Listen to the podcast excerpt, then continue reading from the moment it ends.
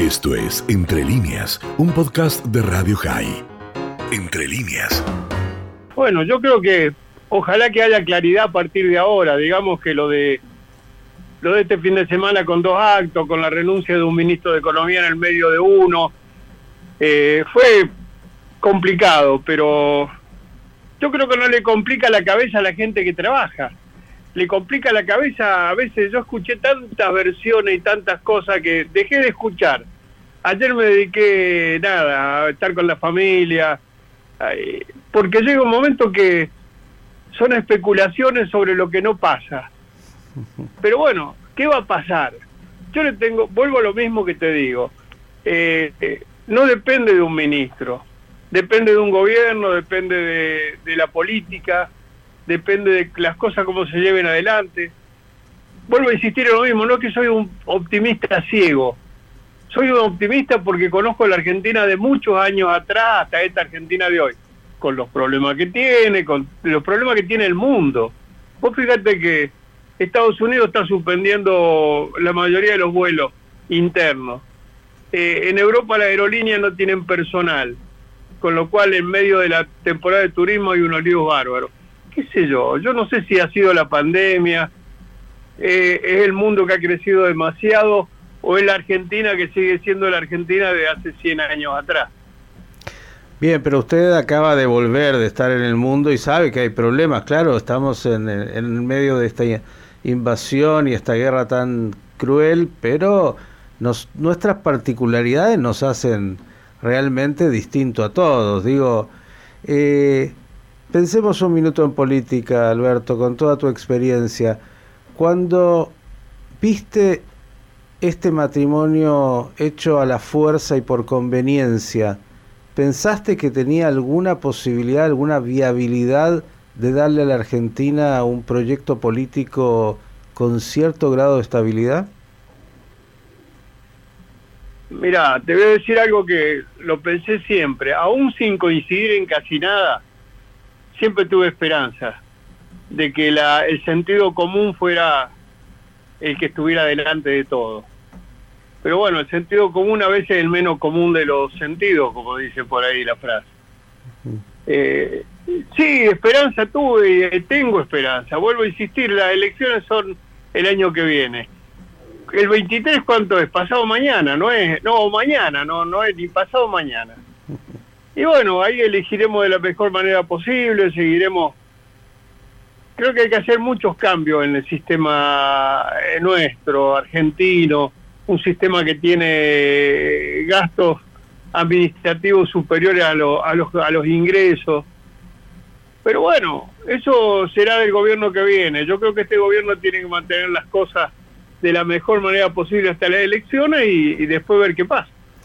Bien, no te voy a dejar salir así nada más eh, y sacarle eh, a la jeringa, además usted no es de los que lo hace. Digo, eh, ¿era factible que una personalidad como Cristina Kirchner, que trae a un funcionario de segunda línea al que detestaba y ese funcionario la detestaba a ella, pudiera aceptar que fuera más que un portero y la pregunta es hoy, en esta realidad, ¿cómo queda Alberto Fernández? Yo ayer escribía, me contestaste que si fuera realmente honesto, cosa que no fue desde el inicio porque si no no hubiese aceptado, la verdad es que debería decir, señora, hágase cargo porque usted es la que maneja todo. No, no, no, no, no creo haber dicho eso, pero de todas no, lo dije yo. Ah, pero de todas maneras creo que, mira, cambió un ministro. Todos decían que iba, él iba a renunciar, que Alberto Fernández iba a renunciar, que iba a subir Cristina Kirchner, que iba a cambiar el gabinete, que, que 21 ministros a 10 ministros, que qué sé yo. Y al final cambió un ministro y la cosa sigue. ¿No será que nos tendremos que acostumbrar que los gobiernos son circunstancias y el país es mucho más importante? El día que lo mataron a, a John Kennedy, la bolsa de Nueva York ni se movió. Eh, hay países donde el sistema es más fuerte que los, los nombres. Y nosotros creemos que los nombres son lo más fuerte que hay acá. No, tenemos que lograr que haya un sistema que sobreviva a todos los cambios. Y bueno, ayer fue una muestra. Se cambió un ministro y todo sigue igual hoy. veremos qué pasa. Claro, veremos las reacciones de los mercados y como dices, tampoco es un tema de nombres propios porque no, hay no hay magos en, en ningún lado y menos en, en, una política tan complicada como la nuestra, ¿no? Miguel, el que está sembrando va a seguir sembrando, el que está eh, haciendo siendo textil va a seguir siendo textil, el, el metalúrgico va a seguir haciendo lo que pretenden son medidas para crecer claro, los que trabajan. No tienen, no tienen un dólar de referencia, no saben con qué se van a encontrar, si lo que tienen que vender lo pueden vender o, o después se van a, a, clavar porque no van a poder eh, tener los dólares que necesitan para volver a invertir. Digamos, hay una, una economía totalmente fuera de borda, Alberto. Sí, hay una economía que está muy condicionada y no se puede condicionar algunas cosas de la economía. Pero bueno, esas son decisiones de un, de un gobierno y, intervenciones de un gobierno. Ahora veremos, eh, los empresarios también tienen que opinar, no solamente la política tiene que opinar. Hay que ver qué quiere un empresario de un gobierno. Y hasta ahora no los he escuchado opinar. Me parece que lo han dicho muchas veces, medidas claras, cierta eh, continuidad en, en, en, lo que hacen, porque si no es imposible. Mirá que lo sabes bien, la mayor parte de los empresarios más importantes del país que pudieron, porque no tienen el tipo de empresa que no pueden mover, se fueron y se instalaron en Uruguay. Sí, bueno. En algunos casos con los con los capitales que hicieron en la Argentina, qué sé yo, ¿viste? Yo no no es un tema en el que no quiero entrar porque hay amigos míos que se han ido a vivir a Uruguay y lo discuto a veces con ellos. Eh, no es que uno pida que la gente se suicide. Lo que no quiero que, es que comenten el suicidio para todos lados como la única solución. Pero es comprensible lo que hacen estos amigos, no es que se, es una medida eh, antipatriota, es simplemente que el país no le brinda eh, las claridades y los estímulos para estar aquí. Bueno, veremos si los otros países se lo brindan, pero mientras tanto, eh, mantengamos la esperanza acá. Yo te digo, hay provincias que andan eh, por afuera de los líos que puede pa parecernos acá. Yo estuve en Córdoba, en Santa Fe, San Juan, San Luis, Mendoza, y sin embargo andan, digo, ¿por qué no anda el conjunto? Y porque no hay quien junte el conjunto todavía. ¿Que estás de campaña? Eh, no, estoy andando, estoy andando, visitando amigos. Porque por, usted es un hombre que sabe de eso, pero cuando se está en campaña, está bien que el 23 está, como dijo, aquí a la vuelta de la esquina. No, no, no, pero lo he hecho con mucho gusto y lo hago con gusto. Primero porque me renueva el entusiasmo. Y segundo porque trato de, digamos, darle entusiasmo a los amigos y, y escuchar lo que piensan.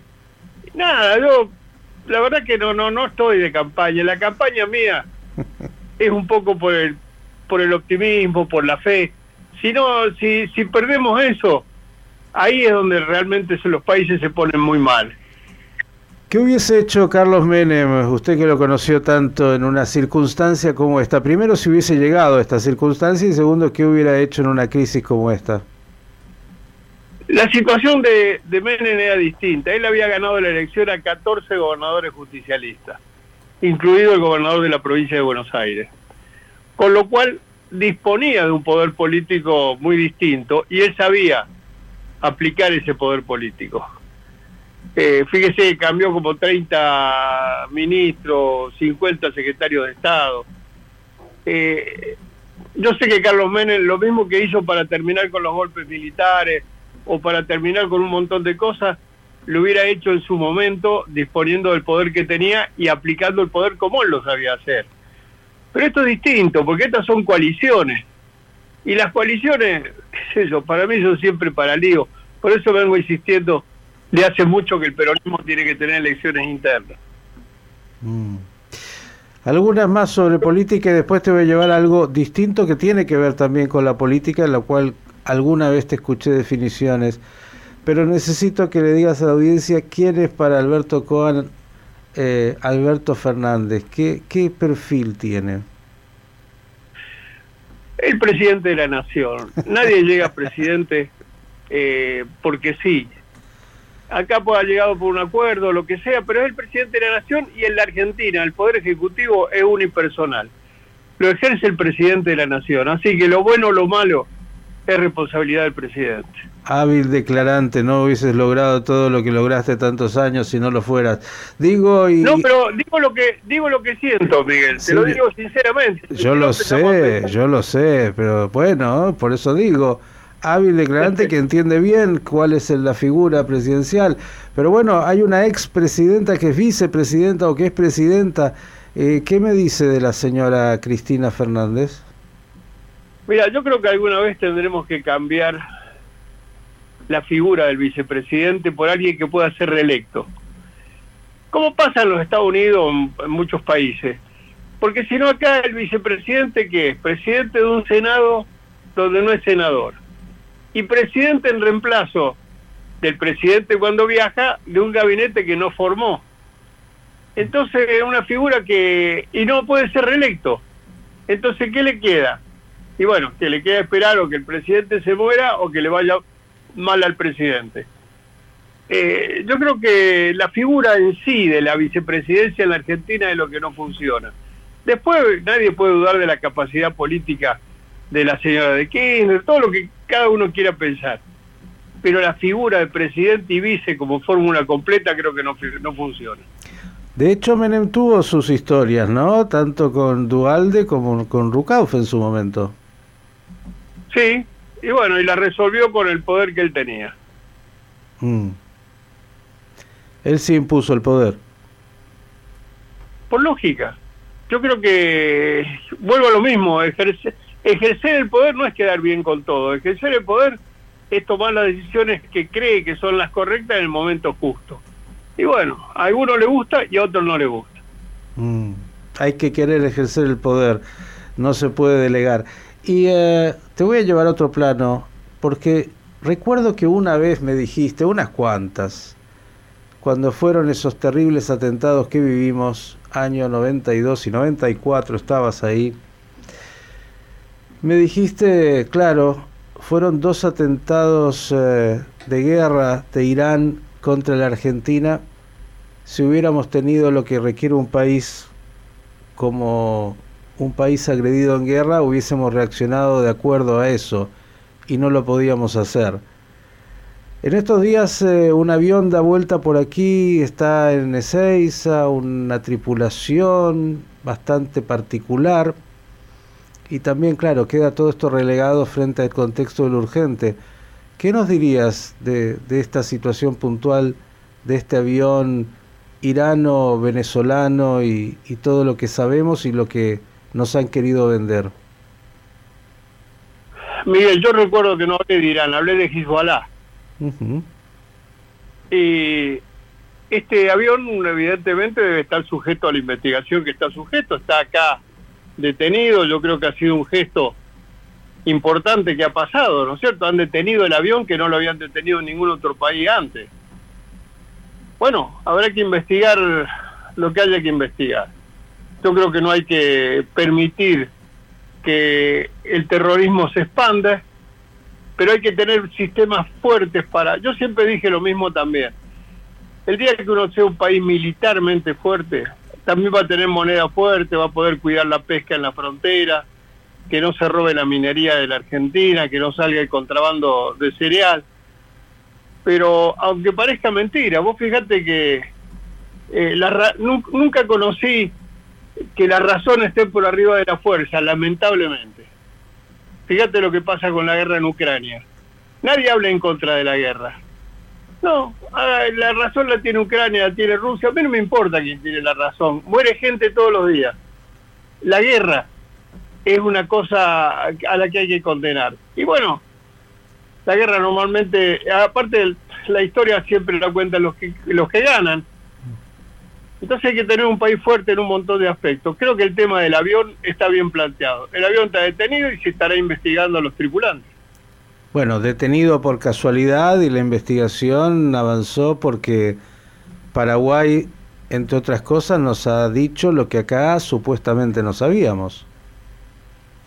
Bueno, está bien, pero está detenido y se está investigando la tripulación.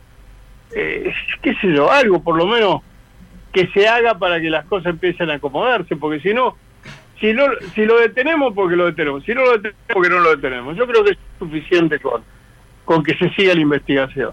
Ahora, ¿es una investigación para arribar a algo o es una investigación porque no queda otra y cubrir la forma? Dijiste, eh, creo que un país necesita, entre otras cosas, y, lo dice Alberto Coa, hombre que luchó por la vuelta a la democracia, de un ejército y militares fuertes para poder justamente defender lo propio. Digo, eh, la agencia de inteligencia, si queda algo de ella, eh, ¿qué, ¿en qué situación está? Yo digo, Alberto, no tenemos, a pesar de dos atentados, ni siquiera una ley antiterrorista medianamente acorde a la realidad. Bueno, la ley depende del Congreso, pero la agencia de inteligencia, que no sé en qué estado está en este momento, tiene que servir para prevenir. Históricamente, la inteligencia de la Argentina sirvió para qué? Para, para saber cómo pensaban los ciudadanos, no para prevenir cosas. Y bueno, ahora yo creo que espero que estén trabajando en la prevención, este, espero que estén trabajando en la inteligencia Hoy hay distintos tipos de inteligencia, hay inteligencia eh, de informática, hay un montón de otros tipos. Esperemos que estén trabajando en eso. Yo no sé en qué estado está. Sí que hay que tener una inteligencia para prevenir situaciones.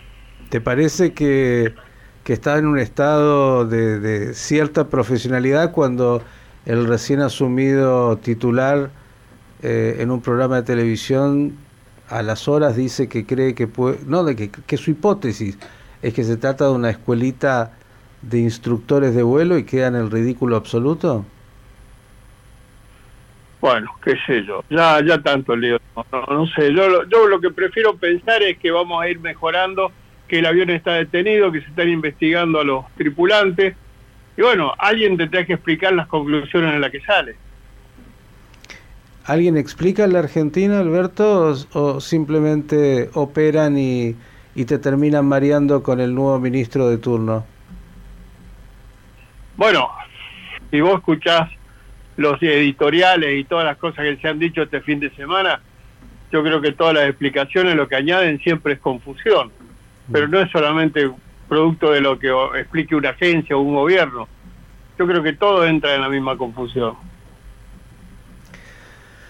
¿Qué ves para el 2023? Dijiste, ojalá sepamos eh, votar. ¿Te parece que hay algo que hemos aprendido? Uno recuerda de Alfonsín eso de que con la democracia se come, se educa, se cura. ¿Y han pasado cuánto? ¿Usted tiene más memoria? Estamos ya en los 50, casi los 50 años de la recuperación de la democracia, 83 en adelante. ¿Hemos aprendido algo o, la democracia no ha dado ninguna de las respuestas excepto que exista un sistema democrático? No, yo creo que hemos aprendido, hemos aprendido a que tiene que haber libertad de prensa, por eso Menem privatizó los medios y, levantó todas las restricciones que había antes. Yo creo que hemos aprendido que de todas maneras las leyes las tiene que discutir el Parlamento. Hemos aprendido algunas cosas y no hemos aprendido todavía que la mejor democracia es la que hace vivir mejor a la gente. Bueno, eso habrá que esperar que los gobiernos vayan tomando las medidas que tienen que tomar, el Parlamento sacando las leyes que tiene que sacar. Pero yo creo que hemos, del 83 hasta ahora, eh, hemos mejorado en algunas cosas, hemos empeorado en otras, qué sé yo. Pero fíjate vos que 83 estamos hablando de cuántos años, 50 años. En la vida de un país, de un pueblo, 50 años no es nada. Uno va, uno ve países que tienen 500, 800 o 1000 años de sistema y todavía siguen con sus líos, resueltos algunos y nuevos otros. Ahí ha habido atentados en Dinamarca, hay problemas en Alemania con las líneas aéreas, eh, qué sé yo. Eh, nosotros preocupémonos por resolver nuestros problemas y nuestros problemas hoy son, para mí, el trabajo, eh, volver a la cultura del trabajo, que la gente empiece a tener oportunidades, que el país dé oportunidades a que los empresarios inviertan con menos trabas. Yo quiero que la plata argentina se quede en la Argentina, no toda, el que se quiera llevar un poco que se la lleve, pero que se lleven asustado todo lo que pueden, no. Entonces, tratemos de ver qué facilidades damos. Fíjate, el acta de reparación histórica, que eso lo hizo Alfonsín, permitió que La Rioja, Catamarca, San Luis y San Juan radicaran en industria. Bueno, eso está bueno, porque si no le damos facilidad a la industria. ¿Sabes qué pasa? La gente, se, las industrias se ponen en el cordón o en el Gran Buenos Aires y así se sigue aumentando la injusticia. Yo corro con cierta ventaja con el doctor Cohen. Le conozco el pensamiento y además eh, la familia. Digo, cuando un hijo decidió que había que partir a otro lado y no quiero preguntarte qué piensa Fidel, tu nieto, respecto del futuro y ves que muchos buscan futuros en otros lados. ¿Qué decís? Mira, yo lamento, tengo cuatro hijos, tres están, eh, tres están acá, mi nieto Fidel, eh, él quiere pelear acá, quiere hacer política acá, quiere trabajar acá.